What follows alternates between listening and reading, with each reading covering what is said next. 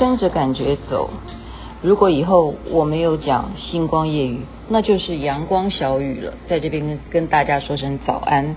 位置是在花莲的港天宫。昨天在这边晚上膳房睡了一个晚上，觉得人真的是一定要特别来到这一种平常不熟悉的地方，然后跟不认识的人一起居住，你会发现你连水龙头的水都觉得舍不得多用太多。以前在家里都会很浪费的，到这边看到一点点的水渍啊，一点点的饮水机多出来的水，你都不愿意去牺牲它，去浪费它。这种习惯为什么要到庙里头才会养起来呢？这是令我们要好好反省的。我是说我啦，雅琪妹妹今天要去参加花莲区公所、市公所，讲错了，她花莲市公所的捐赠。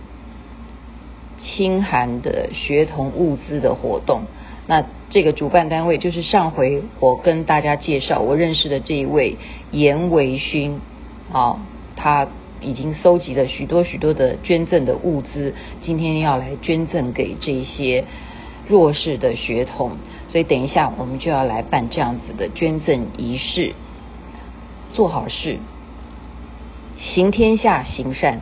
这是我们现在目前能做的，就去做吧。祝福大家有美好的一天。阳光小雨跟大家说早安，身体健康，万事如意，一切要珍惜惜福。阿弥陀佛，南无观世音菩萨。